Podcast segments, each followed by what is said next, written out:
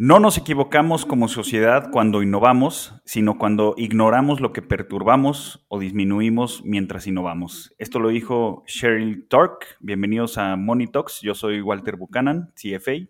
Mi nombre es Luis González, CFA, y hoy tenemos un invitado de primerísimo nivel. Su nombre es Alejandro Solís. Alejandro eh, tiene una licenciatura en Economía en el ITAM, tiene un MBA en eh, la Universidad de Chicago y actualmente se desempeña como director general de Rappi para México y Costa Rica.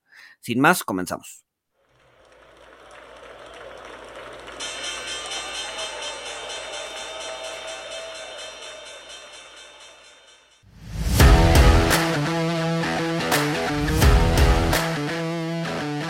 Monito, del otro lado de la moneda. Alejandro, pues un gusto tenerte aquí. Gracias por aceptar la invitación. Este, creemos que vamos a hablar de temas que les interesa bastante a, la audiencia. Entonces, este, pues bueno, no, gracias, gracias por, por, aceptarnos la invitación. Hola, ¿qué tal? ¿Cómo están? Buenos días a todos. Muchas gracias a ustedes por, por este programa que hacen todos los días. Ah, pues mil gracias Alejandro. Oye, y pues qué interesante tenerte aquí cuando, bueno, hubo, hubo rumores, hubo comentarios de Juan Pablo Ortega, eh, que pues bueno, Rappi quizá busque su oferta pública inicial el próximo año. Obviamente la compañía dijo que pues e, esto es un view personal y una opinión personal de, Juan Pablo, eh, pero pues creo que, creo que es muy interesante pues hablar sobre eh, pues la industria de Rappi, eh, sobre, sobre, pues sí, un poquito el, capital de riesgo, eh, qué es lo que está pasando en, esta industria, pues sobre todo con, alguien que está dentro de una compañía que, pues según acorde a PitchBook, está evaluada en 5 mil millones de dólares. La, última ronda que levantaron, acorde a lo que encontré en internet, es de 500 millones. y pues bueno, hoy se dice que, que Rappi, que tiene el respaldo de Sequoia, de SoftBank, eh, de, muchos capitalistas de riesgo bastante reconocidos y bastante sonados. Hoy se dice que Rappi es una super app y, pues bueno, ya, ya sabemos que es parte del movimiento disruptivo como, como otras aplicaciones como DoorDash, como Uber. Eh, pero cuéntanos, ¿qué, ¿qué es una super app? ¿Con qué se come una super app? Claro que sí. Sí, lo que se entiende como una super app en general es que eh, tiene muchas verticales de negocio, ¿no? Que es una, una app que tiene muchas apps adentro, ¿no? ahorita creo que ya se está todo el mundo orillando hacia ese modelo, pero hace unos años había unos modelos de negocio en donde eras una app que hacía, por ejemplo, solo entrega de comida o solo entrega de supermercado, como lo hace Instacart en Estados Unidos. Em, o solo coches, ¿no? Solo, solo la parte de, llevar personas de un lado a otro. Eh, nosotros desde el principio, desde que nace Rappi, se, se, tuvo un modelo un poco más parecido a lo que pasa en Asia, en donde tienes WeChat, Meituan y otras, otras apps, en donde tienes servicio de, entrega de, comida, farmacia, supermercado. Nosotros ya estamos en viajes, también puedes comprar viajes, reservar hoteles, eh, tenemos RappiBank, ¿no? Que es un banco adentro, adentro de la app. En algún momento hicimos algunas otras iteraciones de experimentos con los patines, ¿no? Eh, los scooters que había en su momento. Entonces, por eso se dice que es una super app. O sea, al, final del día es este eh, diversificarte dentro del, dentro del mundo de, no sé, de las apps, ¿no? O sea, que en una sola puedas tener varias cosas eh, no necesariamente en la misma línea, sino, este, pues ahorita hablabas de un banco, ahorita hablabas de entregas, ahorita hablabas de movilidad, etcétera, etcétera, ¿no? Entonces, es la idea de abarcar mucho en una sola, en una sola app. Sí, la, razón de eso tiene varias razones de ser, pero en general la gente en su celular, pues quieres tener una app que te resuelva todo, siempre y cuando haga un buen servicio en todo lo que hace, pues es preferible tener una sola, una sola vez en donde no tienes que andar actualizando las apps todo el tiempo, eh, tienes una tarjeta de crédito registrada en, la, en el que confías, em, puedes tener eh, puntos de lealtad y es mucho más fácil cuando das muchos servicios, pero también es mucho mejor para el ecosistema. Por ejemplo, todo el tema de los repartidores, eh, cuando solo entregas comida tienes problemas de picos de demanda, ¿no? Tienes un poquito de entregas en la mañana, un pico fuerte a la hora de la comida, luego una hora valle y un pico en la cena, y eso hace muy ineficiente la utilización de la flota. En cambio, para los repartidores es mucho mejor si pudieras tener entregas todo el tiempo, ¿no? Y entonces cuando tienes farmacia o supermercado o efectivo, nosotros vamos al cajero por ti y te llevamos efectivo, pues hay entregas durante todo el día, no solo en los momentos de consumo de la comida. Y entonces todo el, todo el balanceo del sistema es mucho más eficiente, puedes entregar mejores precios, más competitivos hacia los usuarios eh, y los propios comercios también se benefician porque eh, puedes a la gente que está comprando farmacia, pues le puedes decir, oye, por cierto, tenemos también entrega de restaurantes, o la gente de entrega de restaurantes, oye, por cierto, también tenemos supermercados. Los supermercados están contentos de que haya restaurantes y hay lo que se llama economías de redes, en donde todo el ecosistema se beneficia, ¿no? Entonces ya, o sea, ya puedo pedir mis aspirinas y que me traigan unos taquitos y unas chelas también ya cuando se me quite el dolor de cabeza. Sí, lo que queremos ser es el control remoto de tu vida, ¿no? Que que nosotros lo que decimos es para que te dediques más a lo que te gusta y menos a lo que te toca. Entonces que puedas estar pues estando con más tiempo y, nosotros irte resolviendo esas cosas que son más de talacha en el día, ¿no? Sí, claro, me, parece un trade-off interesante, o sea, ahora que lo comentas, porque pues bueno, tenemos esta tendencia de los influencers donde pues te dicen que no gastes en, todas estas comisiones y bla, bla, bla, eh, pero pues finalmente el, trade-off y quizá el, el éxito de estos modelos de negocio pues es que lo, que le estás dando al cliente es tiempo, ¿no? Pero cuéntanos, Alejandro, todos estos modelos de, negocio, de delivery, sobre todo, o sea, es bien, es bien conocido que Uber, eh, que DoorDash, eh, que empresas de este tipo tienen lo que se conoce como quemas de efectivo impresionantes. Eh, ¿por, qué, ¿por, qué, sucede esto? O sea, y también por por qué se le llama cash burnout? ¿Por qué queman tanto efectivo estas, estas empresas innovadoras y disruptoras? Claro, sí, em, creo que el, tema de, quemar dinero es para escalar rápido, ¿no? Hay economías de escala muy, muy fuertes. Los costos de, de operar la tecnología atrás de las aplicaciones en general es bastante caro. En Rappi nosotros tenemos, por ejemplo, más de 700 desarrolladores, ¿no? Que están ubicados en diferentes lugares de Latinoamérica Em, y, toda esa, para poder lograr ser rentables, necesitas tener escala muy rápido, ¿no? Em, es muy raro ver, no, creo que existan aplicaciones de entrega a domicilio pequeñas, ¿no? no, hay, no hay unas que operen en casi un solo país, casi todas son multipaís, son transnacionales, justamente porque necesitas esta escala, ¿no?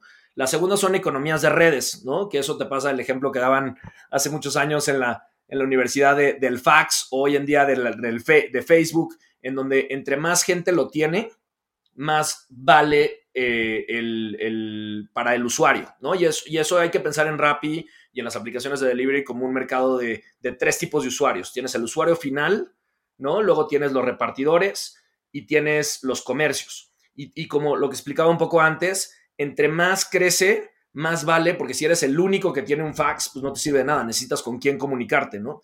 Y esas economías de redes son muy, muy potentes y son de tres lados. Entonces necesitas escalar muy rápido eh, para, para, poder llegar justamente a tener un negocio rentable que no queme dinero, ¿no? Donde la quema de dinero puede ser buena o mala, ¿no? Si quemas dinero para mejorar el servicio al usuario, eh, si quemas el dinero para crecer para tener mejores tecnologías, es muy bueno si lo quemas para tener oficinas más lujosas, que, hay algunos que han cometido ese error en el pasado, si lo quemas... si lo quemas para, para, para entrar en una espiral de precios a la baja y, vas a hacer algo que no es sostenible y que el próximo mes lo vas a tener que hacer igual o más fuerte para obtener el mismo resultado, entonces es una quema mala de dinero. Yo creo que no debería de llamarse ya más personal cash burn, pero al mismo tiempo también pone la presión este, en el nombre para que lo dejes de hacer, ¿no? O sea, yo creo que es hacerlo en el momento correcto para después tener esa escala que te lleve a la, rentabilidad. Oye, Alejandro, a ver, una, pregunta, porque creo que, creo que varios o muchos este, pues, ven medio esotérico el proceso, ¿no? O sea, de entrada, seguido, o sea, seguido escuchamos el nombre SoftBank. Eh, ¿Qué, es, este, cómo se acercan a una, a una este, startup, cómo le meten dinero? No sé si tú estuviste eh, ahí como en las negociaciones de, de cuando SoftBank le, metió lana Rappi. Entonces, no sé si nos puedas explicar ahí todo el proceso de cómo SoftBank decide meterle dinero, qué es, este, de dónde sacan ellos sus recursos, cómo, cómo jala eso. Claro, claro que sí.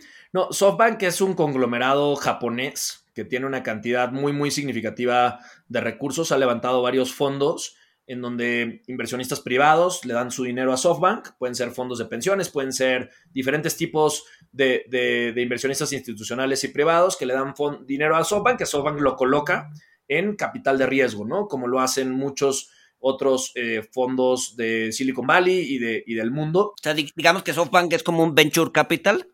Exacto, es un venture capital. Eh, son tan grandes que, invierten en muchos países del mundo, invierten en muchos sectores. Eh, últimamente entraron muy fuerte con un fondo a Latinoamérica de 5 mil millones de dólares.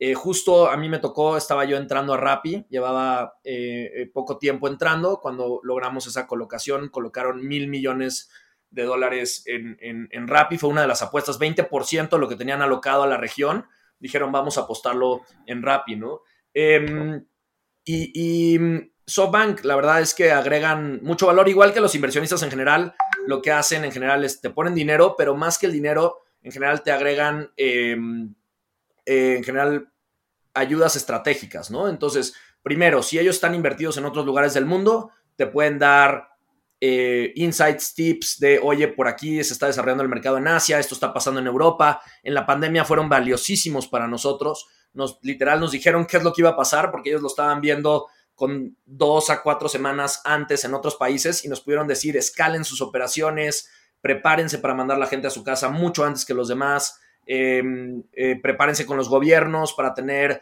pláticas constructivas y poder eh, asesorar en cómo em, deberían de, dejar circular a la gente y cómo no, y, y, cómo ustedes también hagan entregas seguras, ¿no? También pueden darte asesoramiento en, en, conectar con proveedores, ¿no? En las pasarelas de pagos, en diferentes cosas que, en general un inversionista agrega mucho valor en eso, ¿no? Y bueno, un proceso de, ronda em, normalmente tienes, se dan cuando tu, tu visión estratégica es similar a la visión estratégica que tienen los, los fondos en los que están invirtiendo, ¿no? Tu visión del futuro, hacia dónde vas a llegar, cuál es el mercado al que estás resolviéndole un problema y el tamaño de ese mercado, pues en general tiene la misma visión, el fondo.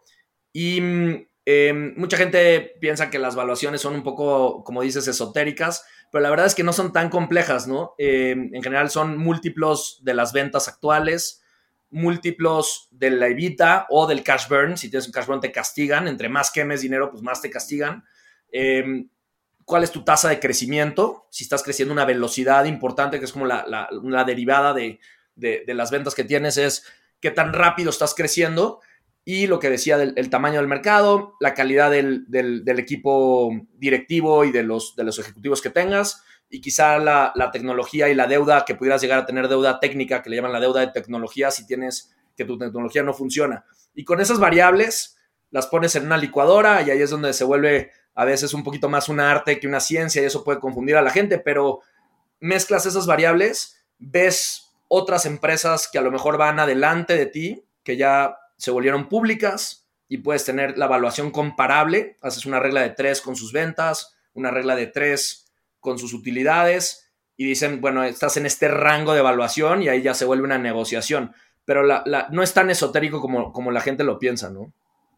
Sí, bueno, es que a, lo mejor un poquito de, lo esotérico, o sea, tú hablas de, múltiplos de venta, eh, a lo mejor evita, pero pues muchas veces no, o sea, no hay, o sea, sí hay ventas y las ventas iban creciendo, pero pues no hay EBITDA, ¿no? O sea, el cash burn sigue siendo muy alto, o sea, de hecho, este, pues Uber, eh, pues, hoy por hoy, pues no, no, podemos hablar de que sea una empresa rentable.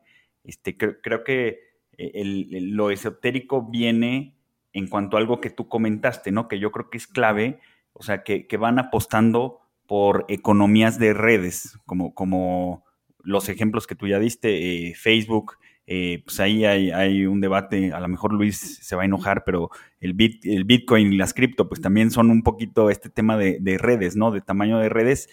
Eh, o sea, esto me hace pensar, Alejandro, o sea, yo, yo te iba a preguntar si, si el negocio de, delivery, este, pues e, es, es realmente un modelo de negocio rentable, que, que, pues al parecer, pues DoorDash, Uber, eh, y desconozco los números de Rappi, o sea, han batallado. Entonces, eh, la pregunta era si, es negocio o no, pero no sé si se conteste un poquito con que realmente lo que se busca pues es el efecto de red en realidad.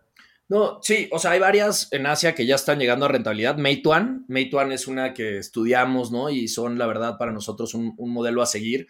Eh, lograron esa rentabilidad ya hace varios, hace varios años. Hay otros que empiezas a, partir, o sea, creo que lo que le cuesta a lo mejor, a lo mejor trabajo a, la gente, si lo queremos llamar más tradicional, en donde dices, oye, pues tengo un Evita y necesito un ROI de 20% y recuperar mi dinero en cinco años, le voy a meter esto y lo recupero en cinco años. Aquí estamos siendo más agresivos por el potencial del mercado y lo grande que puede llegar a ser. Entonces estás dispuesto pues, a irte a horizontes de recuperación de ese dinero mucho más largos, pero de que se tiene que recuperar, le tienes que regresar el dinero en algún momento a los inversionistas, se tiene que regresar, por lo menos en mi visión. ¿no? Em, y, entonces hay varias apps de delivery que ya son rentables. Y luego lo puedes empezar a partir por cachitos. Puedes decir rentable en qué segmento, ¿no? Nosotros tenemos una em, eh, vertical de alta cocina, en donde tenemos eh, chefs del tamaño de Enrique Olvera y diferentes restaurantes. Y eso en cada orden, definitivamente la orden es, es eh, rentable. Luego tienes otros lugares en donde el margen es mucho más chiquito y es el modelo tipo Walmart, ¿no? Walmart tiene márgenes de vida chiquititos pero se va a volúmenes enormes y logra una evaluación muy grande. Entonces el chiste es en, en esos este, segmentos en donde los márgenes son muy, muy pequeños, cada vez tener mejor tecnología para que no haya errores en la orden, para que no tenga que haber una interacción con un call center que es muy caro, ¿no? Entonces, que puedas automatizar todo y tener escala para que tus márgenes sean pequeños, pero tengas alto volumen, ¿no? Y cada vertical tiene una historia diferente, ¿no? La vertical de, viajes, pues tiene unos eh, económicos muy distintos a la vertical de farmacias, a la de supermercados. Y la idea definitivamente hacia allá, y para allá va Uber y van todos los demás, es a buscar la, rentabilidad, ¿no? El truco es que lo hagas bien, que lo hagas agregando valor al usuario, agregando valor a los aliados y agregando valor a los repartidores. Ahora, cada vertical tiene su, cabeza o, al final del día hay, hay, una cabeza central en donde decide por cada vertical, ¿no? O sea, cada, o sea, la, vertical de viajes tiene un, una persona arriba decidiendo, la vertical de farmacias tiene una persona arriba. ¿Cómo funciona ese modelo? Sí, en, eso cada, cada, empresa es diferente. En el caso de Rappi, nosotros tenemos un modelo que a mí, a mí me gusta mucho, que es, es muy plano. La, la jerarquía de Rappi no somos muy piramidales más que pensar en una pirámide, nos gusta pensar más como un equipo de, fútbol que se reconfigura de acuerdo a los problemas que está enfrentando, ¿no? Y entonces, por ejemplo, si hay un problema en operaciones, partimos el problema en 28 problemas, nos dividimos en 28 equipos multifuncionales, en donde entra gente del equipo de negocio, el equipo de operaciones, el equipo de finanzas, y hacemos equipitos Em, resolvemos los problemas y nos reconfiguramos otra vez. Y a veces te toca estar en la banca, a veces te toca jugar de delantero y a veces te toca jugar de defensa, ¿no? Eso como manera de operar. A nivel ya organigrama, tenemos cabezas de países, ¿no? A mí me toca México y Costa Rica. Y luego que son enfoques, somos dueños del estado de resultados a nivel del país, eh, marcamos la estrategia de velocidad de expansión, a dónde vamos, las relaciones comerciales, las relaciones obviamente con autoridades, eh, y, que funcione básicamente la viabilidad del negocio. Y luego tienes cabezas de verticales, que es lo que, lo que mencionabas, en donde tienes una cabeza global de restaurantes, cabeza global de supermercados, cabeza global de viajes, que ellos se encargan más de tener la relación con producto y con los desarrolladores para tener el, el producto que luego yo voy e implemento en el país, ¿no? Entonces, que la vertical de restaurantes funcione perfecto, qué funciones debería de tener, si dejas propina o no propina, em, si puedes tener las fotos de un color o no un color, el menú, cómo se despliega, toda esa funcionalidad se hacen con estas cabezas de vertical y la estrategia geográfica es con las cabezas de países. Eh, a ver, ahorita que hablaste de que tú tienes presencia en Costa Rica y México, eh, ¿en qué otros países están? A ver, están meramente en Latinoamérica, si no me equivoco. Este, hay, una, hay, hay, una cabeza central eh, la cabeza central en México, ¿en dónde, en dónde sienta la cabeza central? Sí, sí, nosotros operamos hoy en día en nueve países, todos en Latinoamérica, em, más de 200 ciudades. Tenemos eh, nuestro director general, que es Simón Borrero, ¿no? Es el CEO. Em, después tenemos un comité directivo, que es como un steering committee, ¿no? Perdón ahí por decirlo en inglés, pero en donde estamos algunas de las cabezas de los países, las cabezas de, algunas de las cabezas de las verticales, nuestro director de finanzas y nuestro director de operaciones.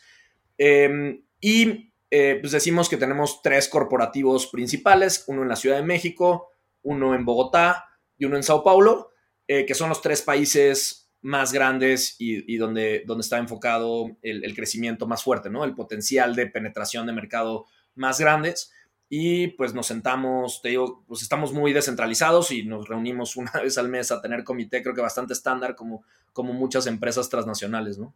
Ok, oye, hablando, hablando de, la, de la penetración de, de mercado, o sea, quisiera eh, colar a, la conversación la, la historia de, de, DoorDash y el arbitraje de, pizza y a ver qué, qué, nos puedes comentar.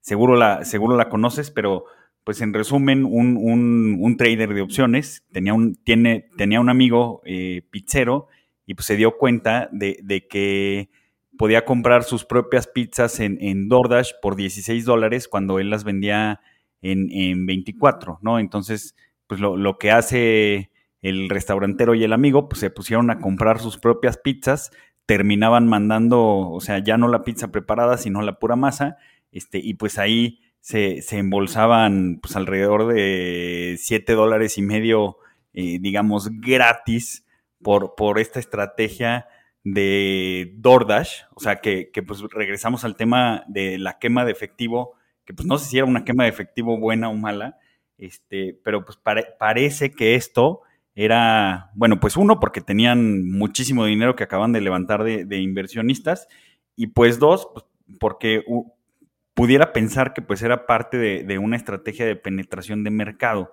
Este, obviamente, pues esto, esto hizo ruido y pues esta persona eh, se quejaba de, del modelo de negocio de delivery y decían que en vez de eh, probar, fallar y evolucionar, pues e, estaban siendo subsidiados por los venture capitalists para buscar la dominancia del mercado.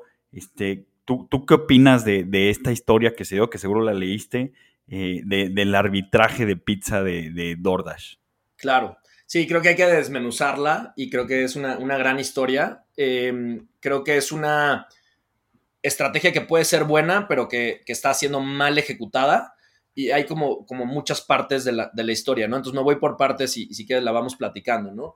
Primero, el hecho de cuando una empresa tiene mucho dinero, eso hay muchos estudios desde hace mucho, que, se llaman empresas gordas y pueden llegar a ser estrategias pues no eficientes porque hay una presión al management de crecer y entonces pues como crezco, usa el dinero, usa el dinero, oye, no es lo más rentable, no, pero úsalo, tengo tanta presión de llegar a unas ventas y eso, eso puede pasar, ¿no? Entonces creo que es, esa disciplina financiera es muy importante, a pesar de levantar rondas grandes, nosotros en Rappi siempre tratamos de tener, pues obviamente, nuestro presupuesto, no salirnos de ahí, cuánto vamos a gastar al mes, eh, con qué objetivo, cómo vamos a medir los resultados y tener esa disciplina financiera es difícil cuando traes una presión de velocidad muy fuerte porque en muchos de estos mercados no hay espacio para tantos jugadores, ¿no? Probablemente hay espacio para tres por ciudad, quizá dos por ciudad, y muchos países o ciudades en el mundo ahorita traen cuatro o cinco apps de delivery. Entonces hay una guerra comercial muy fuerte como la que existe entre Heineken y Grupo Modelo, entre Pepsi Coca, y todas esas industrias en el pasado pues han convergido a tener dos, quizá tres jugadores, pero no más de eso porque se vuelve, no, no hay suficiente, ¿no? Entonces creo que hay una presión por ahí que hay que reconocer. Creo que, eh, y esa presión puede llevar a cometer errores, como, oye, pues voy a meter los, los restaurantes, le meto tráfico a como de lugar, aunque no tenga bien, creo que en ese tema de la pizza, pues no tenían bien el catálogo, no tenían bien los precios, los clientes se quejaban los empaques, entonces no estaba, el, restaurante no estaba preparado para entregar a domicilio y entonces no tenía los empaques y la comida llegaba fría y les aparecían quejas y el restaurante pues eran las quejas que eran como para él en vez de ser las quejas para la plataforma que es la que estaba generando toda esta demanda, ¿no? Entonces creo que ahí hay algo roto en cómo se ejecutó y está mal. Em, por otro lado, esos, esos promos pues no son sostenibles, ¿no? En donde la pizza vale 24 y la están entregando a 16 cuando segmentas, pues puede hacer sentido, ¿no? En donde dices, voy a lanzar una promoción para un nuevo usuario, que también es una estrategia que existe mucho en empresas más tradicionales. Oye, te regalo tu primera compra, te la doy a mitad de precio para que te arriesgues, compres conmigo. Sé que tú tienes muchas opciones, tienes tus preferidos. Vente aquí, prueba y si te gusta, regresa y ahora sí te cobro precio lleno las que siguen. O cuando te fue mal, ¿no? Eh, eso también lo usan mucho los restaurantes te salió mal la carne, oye, ¿sabes qué? te pago la comida, te regalo una jarra de cerveza y por favor vuelve a regresar, ¿no? Entonces, promociones utilizadas para adquirir usuarios o para reactivar usuarios o un, usuario que ya te le fue mal, creo que son muy inteligentes. En este caso de la pizza, estuvo mal ejecutada, está así a todo el mercado, indiscriminado y de manera larga en el tiempo, pues entonces la gente empieza a hacer arbitraje y empieza a aprovecharse de, este tipo de promociones, ¿no? Entonces creo que, em, o sea, la historia es buena, pero definitivamente no es algo que pasa en la industria de manera sistémica todo el tiempo, porque no, no, sería, no aguantaría, ¿no? Puede pasar unos meses, pero no, no todo el tiempo. Entonces cada vez se vuelve más sofisticado. También muchas veces, regresando a la idea esta de empresas gordas cuando tienen mucho capital, a falta de ideas, pues le metes las ideas más sencillas, ¿no? La idea más sencilla es una promo no segmentada a todo mundo. Después, cuando tienes un capital mucho más restringido y depende tu vida del siguiente mes, de, poder lograr estrategias sostenibles de largo plazo, pues te vuelves más sofisticado con las estrategias que haces. Em, y entonces, no sé si por ahí más o menos fue contestando los diferentes puntos de la historia, ¿no? Sí, sí, claro. Creo, que es muy importante lo que comentas, o sea, que, este suceso eh, que pasó con DoorDash eh, y, que lo narra, pues, este, este trader de opciones que tiene un newsletter y un amigo con varias pizzerías, o sea, no, sí, sí, sí es una historia, sí, sí sucede, pero no captura todo lo que está sucediendo en, el entorno de delivery, ¿no? O sea, no, no son prácticas que hacen todas, todas las empresas de delivery. Este, y pues además, o sea, creo, que hasta él mismo lo comenta en el artículo que, que, justo era una, una, campaña, era un testeo por parte de, de DoorDash de, de, cuánto podían penetrar el mercado, ¿no? Pero ahorita que, tú nos estás platicando como experto, pues sí me hace pensar que quizá estuvo eh, un poquito mal ejecutada y un poquito eh, pues apresurada pues por, por presiones por ser una empresa gorda, ¿no? Sí, o sea, temporalmente les pudo pasar, la verdad, nosotros respetamos muchísimo a DoorDash, es impresionante lo que han logrado. Eh, empezaron más tarde que otras aplicaciones en Estados Unidos y hoy en día tienen dominancia en cuestión de market share mucho más fuerte, están en varios países, están comprando otras apps de delivery en el mundo em, y, la verdad es que lo han hecho muy bien enfocándose en lo que genera valor, que es el, servicio al usuario, ¿no? El servicio al repartidor, ser un dasher, ¿no? Que ellos les llaman dashers, nosotros les llamamos RTs a los repartidores. Em, es una experiencia muy buena con, ellos y, lo han hecho bien pero han tenido periodos de, presión de crecimiento muy fuerte en donde pues quizá entraron estas estrategias o estuvo mal ejecutada en una ciudad de un estado y el trader lo hizo como si fuera lo que estaban haciendo en todos lados, que también puede pasar, ¿no? Este, entonces hay que entender muy bien el contexto de en dónde está pasando, cuánto tiempo pasó, por qué pasó, em, ¿no? Hay, ahí que, perdón, ahí que mencionas, a ver, eh, eh, hablas de, obviamente de la economía de, de, la economía de redes, ¿no? En donde pues, tienes este triángulo eh, eh que, necesita tres, tres, tres cosas, ¿no? El, el, el eh, digamos que la plataforma o la, o la, o la tecnología, tienes al consumidor final y tienes, a ver, tienes un eslabón que no sé qué tan débil sea que son los repartidores, ¿no? Digo, a ver, hace algunas semanas salió la noticia de que repartidores de Uber querían entrar en huelga porque pues, las condiciones de trabajo, porque eh, no hay sueldos, eh, porque solo es comisión, porque no hay seguridad, etcétera, etcétera. ¿Cómo, ¿Cómo pinta ahí, no? Al final del día, pues una app delivery o una, una app de delivery, pues no es nada si no tiene repartidores, ¿no? Entonces, ¿cuál es la relación? ¿Cómo se mejora esa relación? ¿Hacia dónde va esa relación? ¿Eso podría encarecer los, los, los productos? ¿Cómo, cómo, ¿Cómo ven o hacia dónde va eso? Claro, no, buenísima pregunta y creo que es parte del debate que está ocurriendo hoy y, es importante siempre pues, analizarlo, para mí es no con el estómago, sino con la cabeza y lo que sea mejor para la, sociedad en general, ¿no?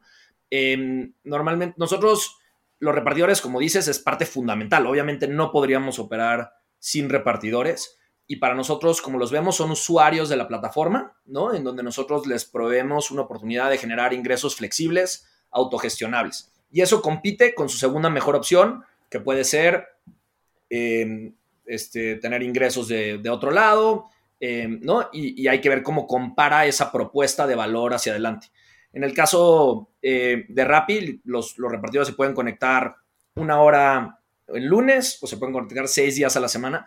Yo hago focus groups con ellos todos los lunes. Tengo, pues antes los hacía presenciales, ahorita los hacemos de manera virtual em, en donde lo primero es que es súper diverso, ¿no? Tienes desde estudiantes, madres solteras, gente más grande, es una, gran diversidad y la primera pregunta que les hago siempre es, ¿por qué estás en Rappi, no? Y la respuesta, el hilo conductor, hay mucha gente por diferentes razones, ¿no? Pero el hilo conductor es la flexibilidad. Esto es algo que es disruptivo, que a veces puede poner a gente incómoda, la gente en general no le gustan los cambios eh, fuertes, pero si lo comparas yo antes de, de Rappi en mi vida previa, fui restaurantero y la verdad es que es bien duro, ¿no? O sea, tienes a, muchísima gente, los meseros, que hacen trayectos de dos a tres horas para llegar a su lugar de trabajo. Si tienen tres faltas al mes, la gente los despide por faltas injustificadas.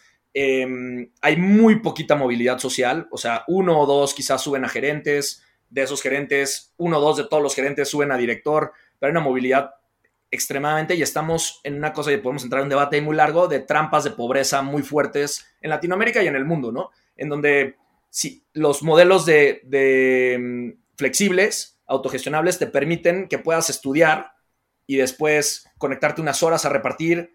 Em, puedes a lo mejor conectarte los fines de semana o puedes tener tiempo a veces que tienes que cuidar a tus hijos y, pues un horario de seis días a la semana súper rígido no es algo para ti, ¿no? También cuando lo comparamos en, niveles de ingreso, ¿no? Nosotros lo hemos medido de muchas maneras, ganan dos a tres veces más que el salario mínimo por hora Em, eso puede ser un benchmark bueno o malo, pero comparado a otros em, trabajos eh, formales, ganan más, ¿no? En el caso de Rappi tienen seguro, que eso también hay mucho tema, ¿no? De que si no tienen eh, seguro, tienen seguro de gastos médicos mayores, si les pasa cualquier cosa, siempre y cuando estén activos en la plataforma, que quiere decir que vayan a recoger una orden o que van a entregar una orden, están en eso porque tiene que estar balanceado con el tema de que es flexibilidad total, ¿no? Entonces no, no, no te puedo asegurar cuando no estás conectado, pero cuando estás conectado estás de daños a terceros, si le llegas a pegar a un coche, si le llegas a dañar a la vía pública, está todo cubierto, ¿no? Más de 5 millones de pesos, o sea, es una, un seguro muy bueno. Seguro COVID, que muchas empresas no tienen, en el caso de nosotros, si llegan a contraer COVID, que eso lo hicimos durante la, durante la, pandemia muy rápido y, y, creo que fue de manera innovadora, donde hay costo cero para el repartidor y están protegidas sus ganancias mientras eh, llegara a tener, salir positivo y está en cuarentena. Em, además de otros tipos, ¿no? Hicimos ahorita una firma de, acuerdo con, el IMSS, que nosotros lideramos parte de muchos de esos esfuerzos y mucho además creado por, por el propio em, gobierno, en donde hay estas contribuciones voluntarias y la lógica en un modelo flexible en donde te puedes conectar 15 minutos, hacer una entrega y después no conectarte, tiene que cambiar y tiene que adaptarse y tenemos que encontrar una, una manera en donde la gente pues pueda construir futuro y, poder tener esta movilidad social, ¿no? Y tenemos ejemplos bien bonitos de repartidores que empiezan de repartidores y después acaban de desarrolladores adentro de Rappi. Hay otros que han ido a hacer otras cosas. Creo que para eso se complementa muy bien, ¿no? También hay, hay gente que no está eh, contenta con el modelo y siempre vas a tener gente que le gusta y gente que no le gusta, ¿no? Em, pero en general nosotros ya tenemos más de 65 mil repartidores que pues están adentro de la plataforma, que están generando ganancias, que están formalizados, todos tienen em, que tener su RFC para darse de alta. Entonces estamos formalizando a muchos que a lo mejor vienen de antes haber sido quizá algunos ambulantes. Este, nosotros eh, eh, con eso pagamos impuestos, o sea, ganan sus ingresos, están formalizando la economía, estamos bancarizando porque les damos tarjetas de débito para poder hacer las compras, están entrando al sistema. Entonces creo que tiene muchas ventajas para la sociedad, eso lo tiene que juzgar la sociedad en general, pero este, creo que agrega valor a lo que les decía, ¿no? Eh, a movilidad social, a generar ingresos flexibles, autogestionables. Tú no le estás platicando desde el punto de vista de, de Rappi, que me parece muy interesante, pero, o sea, e, esto del modelo flexible, eh, la administración del tiempo, las oportunidades de, eh, pues, conectarte un ratito, hacer otra cosa, o sea, es, algo que podemos eh, hablar de, la gig economy en general, que, justo, o sea, esto que platica se me hace muy interesante porque la gig economy, o sea, esto, esto de eh, repartidores o conductores o este X trabajo independiente a través de, a través de una aplicación, pues es muy criticado justo por, eh, pues por estas cosas, ¿no? Por, por estos retos regulatorios y porque finalmente, pues sí es un, sí es un cambio ante los modelos de trabajo tradicionales que, algunos, eh, pues creo que sin ver el panorama completo, pues lo tachan de, que es otra forma de explotación y outsourcing o, cosas así. O sea, estas bondades que nos platicas de, de la flexibilidad sí son una característica de la gig economy o, definitivamente tú estás hablando solo desde la trinchera de Rappi? No, creo que aquí se está discutiendo el futuro del trabajo, ¿no? El futuro del trabajo, que es una tendencia, esto aplica para freelancers, diseñadores de, ¿no? de, de diseño gráfico, que son desde hace muchos años freelancers, aplica para incluso ciertos que son peluqueros, ¿no? Gente, em, contadores que se contratan de manera eh, como personas independientes. O sea, creo que el futuro del trabajo era algo en la agenda y que se tiene que empezar a discutir. El, tema con las apps de delivery es que tuvo un crecimiento exponencial y en todo el mundo al mismo tiempo. Em, y entonces, pues creo que aquí es, parte del, debate, ¿no? Y de cómo queremos em, regular y qué tanto con exceso de regulación frenas modelos de negocio que crean mucho valor a todo el ecosistema, ¿no? No solo es la parte de repartidores, sino es todo lo que hay de comercios que están generando ventas incrementales, que están obteniendo datos para tomar mejores decisiones, gracias a todo este modelo de negocio y los empleados y colaboradores y las familias que están en todo el ecosistema, ¿no? Y hay estudios de varias universidades en donde se puede ver si genera o no genera valor para la sociedad en general o si genera eh, el otro lado de la moneda, precariedad laboral, que para mí, en mi punto de vista, no está pasando Em, porque están ganando dos o tres veces más, porque se están formalizando. Lo que es precariedad laboral es estar eh, de ambulante en la calle, ¿no? Em, no es ideal, no es perfecto, hay trade-offs, se tiene que seguir mejorando. Nosotros tenemos, además, a la hora de ser un modelo, eh, de ser este, mercados extremadamente competitivos, te forza a competir por darle una propuesta de mejor valor al repartidor. Nosotros los repartidores, eh, pues tienen muchas opciones de, a lo mejor estar con otras plataformas y nosotros tenemos que darles, así como nuestros usuarios finales, a ellos como usuarios de la plataforma, una propuesta de valor en donde ganen más por orden, ganen más al día, no tengan problemas de soporte. Hay muchas cosas que tenemos que ir mejorando y que no hacemos perfectas hoy. Y un modelo competitivo te genera eso. Cuando lo fuerzas con regulación, creo que en general, si no está bien hecha, frenas innovación. Así empezaba, creo que la frase, la frase que comentabas al principio del podcast. Entonces es, es un balance delicado Em, y, pero creo que en general es algo que ha sido muy positivo cuando lo mides casi por cualquier métrica, ¿no? Sí, claro, no, y, ahorita que hablabas de, los datos, o sea, creo que, creo que estas economías de redes y estos crecimientos exponenciales, eh, pues, pues también van a, van a integrar pues todo esto a, a, la Big Data, que seguro ya está sucediendo, este comportamiento del consumidor, restaurantes, etcétera. No, eso Sí, sí, pero igual quisiera meter mi, mi comentario. Creo que eso es que, que, mencionas es algo de lo que a mí más valor creo que agrega este nuevos modelos de negocio, que es los datos que le puedes dar a los comercios, ¿no? Que siempre lo hacemos de manera agregada, en ningún momento se, se violenta la, la, mm, la, información privada del, del, consumidor, es de manera agregada, pero yo que fui restaurantero antes, siempre te dicen, oye, no, lo más importante cuando abres un restaurante es ubicación, ubicación, ubicación, ¿no? Y entonces te vas a conseguir estas esquinas triple A o adentro de centros comerciales en donde pagas un guante, ¿no? Que el guante en general son cinco años de renta, de que ese nada más es tu guante, ¿no? O sea, se lo das al, dueño del, del centro comercial o del terreno y eso es para sentarte a jugar. Después de eso, pues unas rentas en general son caras y estás amarrado, gastas en CAPEX para ponerlo bien. Y si te equivocaste y no fue la, ubicación correcta, estás ahí enterrado y no te puedes salir. O sea, ya tienes costos hundidos, pero no puedes cerrar y tratas ahí de levantar al, muerto, que es durísimo. A mí me pasó en algunos, en algunos restaurantes, fueron muy exitosos, otros nos equivocamos.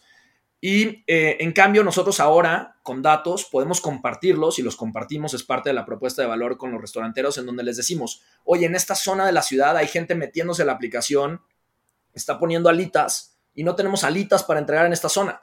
Abre un restaurante aquí, ya sabes. Eh, te equivocas muchísimo menos, bajas el riesgo eh, de inversión y entonces hasta, pues con eso hasta haces al capital a nivel social mucho más inteligente y no, no gastas en un lugar en donde no debería de haber un restaurante.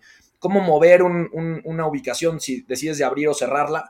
Eh, podemos optimizar el menú. Nosotros podemos ver de usuarios cuando piden un cierto un, imagínate un restaurante que vende pastas y cada vez que piden una guarnición de unos este, espinacas a la crema, los usuarios que eran muy activos, cuando les ponen esa guarnición, dejan de pedir en el restaurante y no vuelven a regresar nunca más. Esa información es valiosísima para el restaurante, no tiene manera de medirla si no, si no fuera a través de nosotros, sería muy caro. Y le decimos, oye, optimiza tu menú de esta manera, ¿no?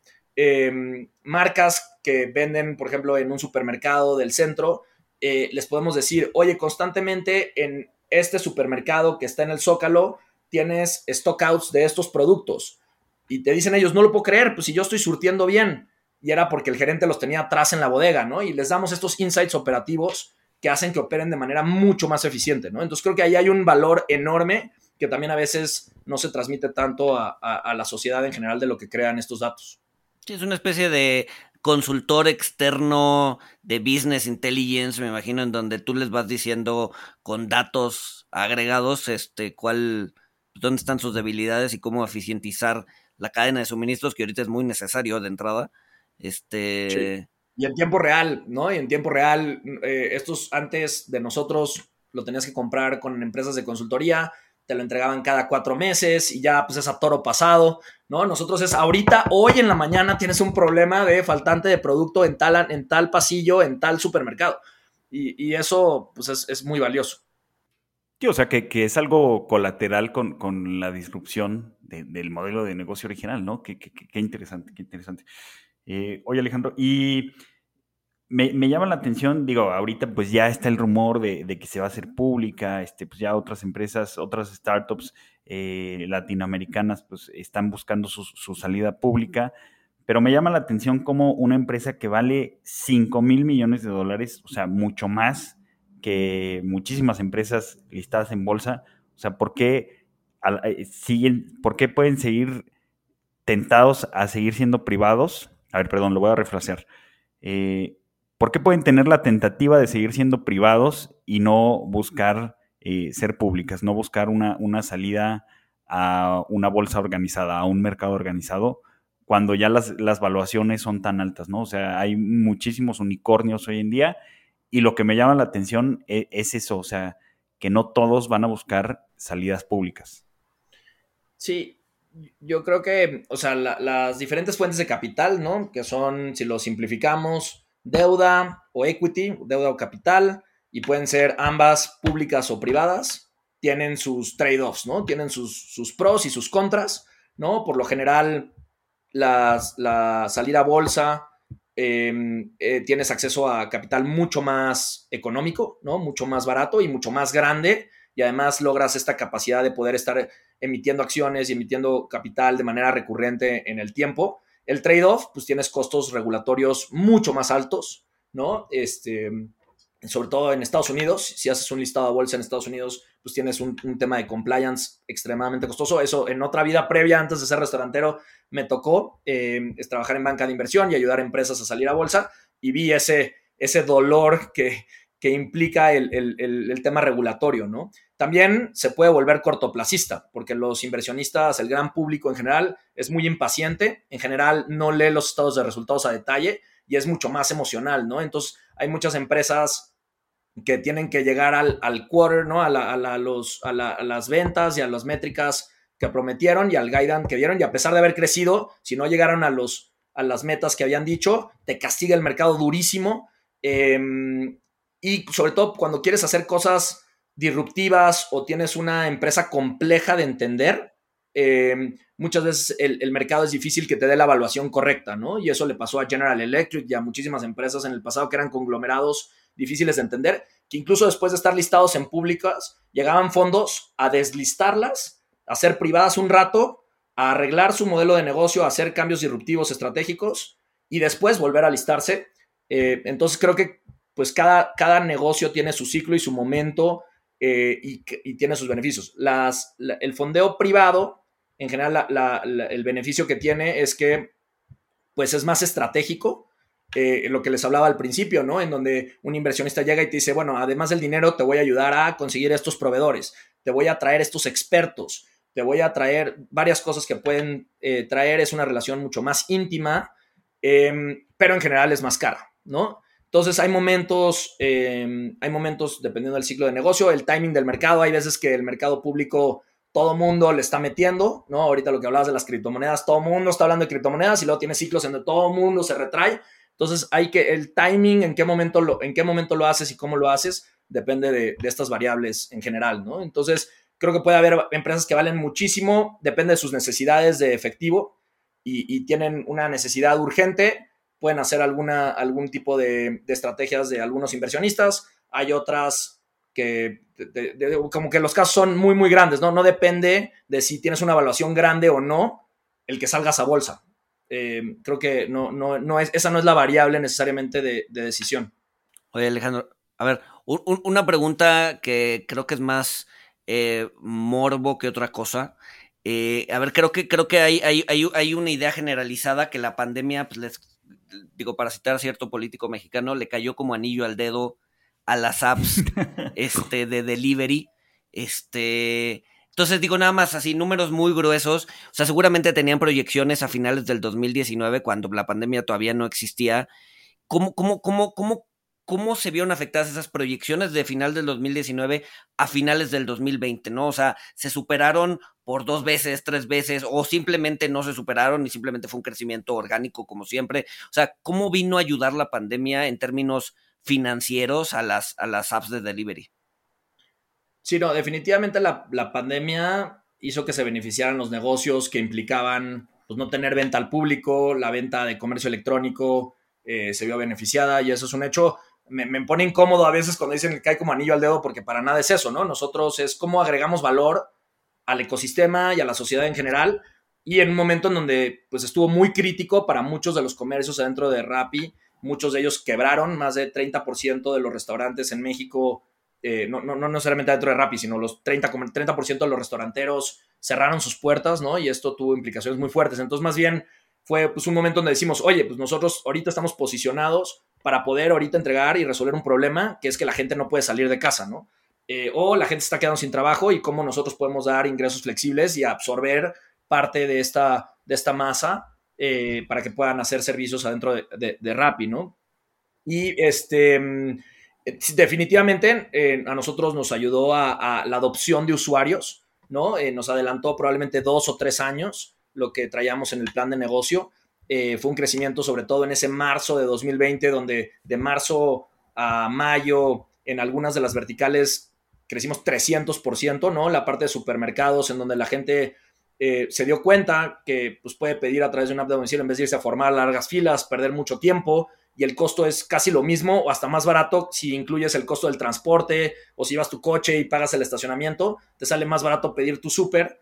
Eh, entonces, especialmente supermercado fue una vertical que creció eh, muchísimo en ese, en ese primer periodo, ¿no? Y también fue llegar a segmentos que nos estaba costando mucho trabajo comunicar nuestra propuesta de valor, ¿no? Tienes los, a lo mejor los millennials o los, los la gente que le gusta más la tecnología y que usa apps y que ya era fan de Rappi eh, antes de la pandemia, pero luego tienes ese segmento de más de 40 años que a lo mejor este, pues no, lleva mucho tiempo de su vida haciendo el supermercado y es como que le costaba trabajo entender esto y, a la hora de tener estas eh, las restricciones que había de movilidad, pues dije, ah, mira, pues por aquí pido y una vez que se dan cuenta del, valor, pues nos ayudó a adoptar que antes no, estaba, no llegas ni por influencers, ni por Facebook, ni por Google, ni por la televisión, o sea, nos estaba costando trabajo y, eh, y creo que la pandemia vino a acelerar eso.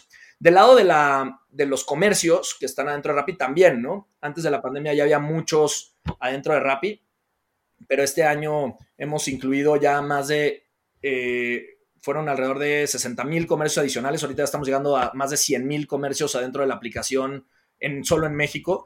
Y esa adopción fue porque algunos restaurantes decían, no, no, no, yo, mi, yo no entrego a domicilio, yo genero una experiencia adentro de mi restaurante y este con esto experimentaron y vieron, no, este es otro canal, o decían, mi comida no viaja bien, y rompieron ese paradigma. Y dijeron, no, claro que sí, si la empaco bien y tenemos lo que te decía, desde lugares de altísima cocina, en donde se vieron muy creativos en cómo te mandan el empaque, cómo te cuentan esa historia para que tú en tu casa termines a veces el platillo y lo vuelvas a, calentar o vuelvas a poner las tostadas de atún y las haces tú. ahorita que comentas que, o sea, se, me viene a la mente un caso, pero no, no me acuerdo del nombre de alguien que le hubiera salido mucho más barato pedir su comida de alta cocina del Hunan que, que ir al restaurante, ¿no? Este, digo, por ahí creo que se va a ir a la cárcel o algo así.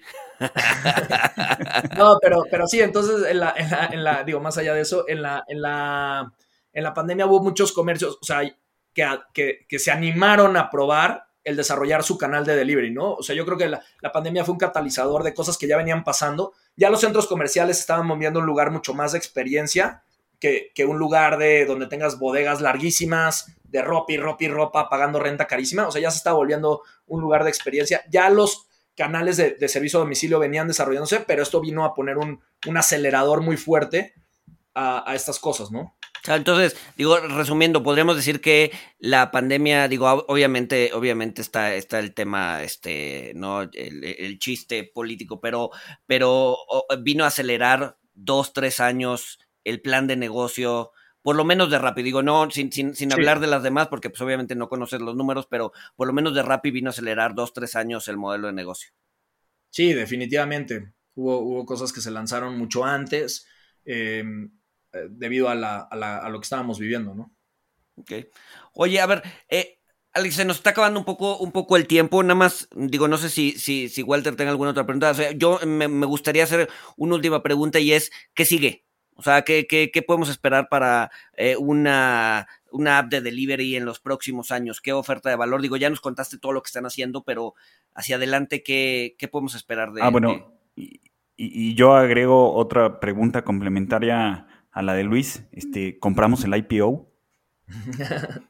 este, entonces, bueno, de, respecto al IPO yo no puedo hablar nada. Eh, respecto a la empresa, creo que hemos sido muy claros. Por ahora no estamos buscando el IPO. Quizá algunos ejecutivos dijeron algunas declaraciones, pero nosotros como, como empresa, lo que les platicaba, ¿no? Dependiendo del timing del mercado, de cuando sea correcto y, en su momento lo, estaremos analizando, ¿no? Em, respecto em, a... Mm, la, ah, que sigue para Rappi. Em, hoy en día eh, ya operamos en México en 51 ciudades, ¿no? Eh, nuestro plan para el 2022 es seguir expandiendo en número de ciudades muy, muy fuerte. Vamos a llegar a más ciudades, vamos a tener más cobertura en ciudades actuales, que eso a veces no, no se ve tanto como una nueva ciudad, pero una cosa es que operes en un radio así y otra cosa es que ya expandas, ¿no? Ciudad de México es enorme, todavía zona que nos falta de ir a, cubrir y poder llevar a que Rappi sea Rappi en cada una de esas zonas del, país. Em,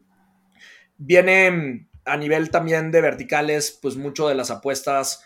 Tenemos Turbo, no sé si lo conocen, pero es una cosa bien innovadora. Puede recibir productos de conveniencia premium en menos de 10 minutos. Realmente una experiencia mágica. Ya abrimos más de 84 eh, puntos en donde a través de alianzas comerciales podemos entregar em, productos que te decía de, conveniencia, desde comida para, para perro, em, tenemos la parte de cervezas, tenemos frutas y verduras, eh, tenemos el eslogan es, estás preparando la pasta y se te olvidó el parmesano, te lo llevamos antes de que termines de cocinar la pasta. Y, y realmente es algo que, que, está siendo disruptivo en varios lugares del mundo y, lo queríamos poner aquí en, aquí en México, ¿no? Entonces vamos a seguir expandiendo Turbo. La parte de Rapibank, hemos sido eh, el segundo hasta ahorita, falta que termine el año, pero el segundo colocador más, más grande de tarjetas de crédito en el país, ¿no? Em, y eso que arrancamos tarde en el año, el lanzamiento fue alrededor de marzo. Em, entonces, creo que allí queremos construir nuestra, nuestra visión, es la tarjeta del futuro. Creemos que hoy en día eh, algunos bancos pues dan un servicio que es muy inferior a lo que podría ser, ¿no? Te hacen hacer filas, tienes que ir al banco, en que no, firmas un contrato con letra chiquita que nadie lee y que no hace sentido toda esa experiencia de usuario. Entonces queremos crear esta tarjeta del futuro en donde te da dinero de regreso. Literal, nosotros cuando consumes adentro de los comercios de Rappi con la tarjeta de Rappi, te damos 3% de cashback. Si llegas a comprar vuelos, depende de los diferentes meses, pero ahorita tenemos incluso una en donde es 8% de cashback a la hora de comprar un vuelo con, la tarjeta de, de Rapibank y es devolverle al usuario mucho del valor eh, de, lo, que estamos tratando de crear, ¿no? Entonces, esas dos cosas van a venir fuerte eh, durante todo el 2022, además de esta expansión geográfica que les contaba. Walter, pues, no sé si tengas algo que agregar. Yo la verdad es que eh, me quedo contento con la plática. Aprendí bastante del tema de, apps y de, bueno, particularmente del nicho de delivery. Este, no sé si tú tengas algo más, Walter. No, no, no, creo que eh, pues igual aprendí muchísimo del negocio de, delivery. Me, me, llaman la atención eh, algunos puntos que comentaste, Alejandro. O sea, pues que esto sí va a ser un mercado de dominancia de tres o cuatro jugadores, que pues parece que ustedes van eh, por un muy buen camino. y, pues bueno, o sea, todo, todo esto que platicamos, pues que son economías de redes, que se está produciendo muchísima big data. Eh, atrás de, estas aplicaciones y de estos modelos de negocio. Eh, o sea, me, quedó más claro el ecosistema, o sea, a qué se refieren cuando dicen ecosistema, o sea, que no nada más es el cliente final, no, no nada más son los, usuarios de la aplicación, sino que es el cliente, los repartidores, eh, los restauranteros, o, bueno, en su caso ya no los restauranteros, las farmacias, supermercados, etcétera, ¿no? Creo que este, por ahí un amigo hasta compró un iPhone o algo así en Rappi. Y, pues nada, eh, mil, mil gracias por haber platicado con nosotros, súper interesante. Eh, y pues nada. No, muchas gracias a ustedes, Luis, Walter, por, muy buenas preguntas, por, todo lo que hacen y aquí estamos a la orden para lo que necesiten. Perfecto, mil, mil gracias, Alex, y nos escuchamos el siguiente miércoles. Saludos. Hi, I'm Mirella. And I'm Fede. Welcome to Boteco Talks, a platform where we have bar style conversations about topics relevant to personal finance and investing. We're two strangers who matched on Bumble and are now friends, figuring out our finances through this podcast. Boteco Talks' aim is to pull back the curtains on these seemingly complex subjects and talk about them as we would with friends at a bar. Every week, we're going to be sharing stories, breaking down ideas, and maybe even challenge some of the assumptions that you may have about personal finance. So join us at Boteco Talks.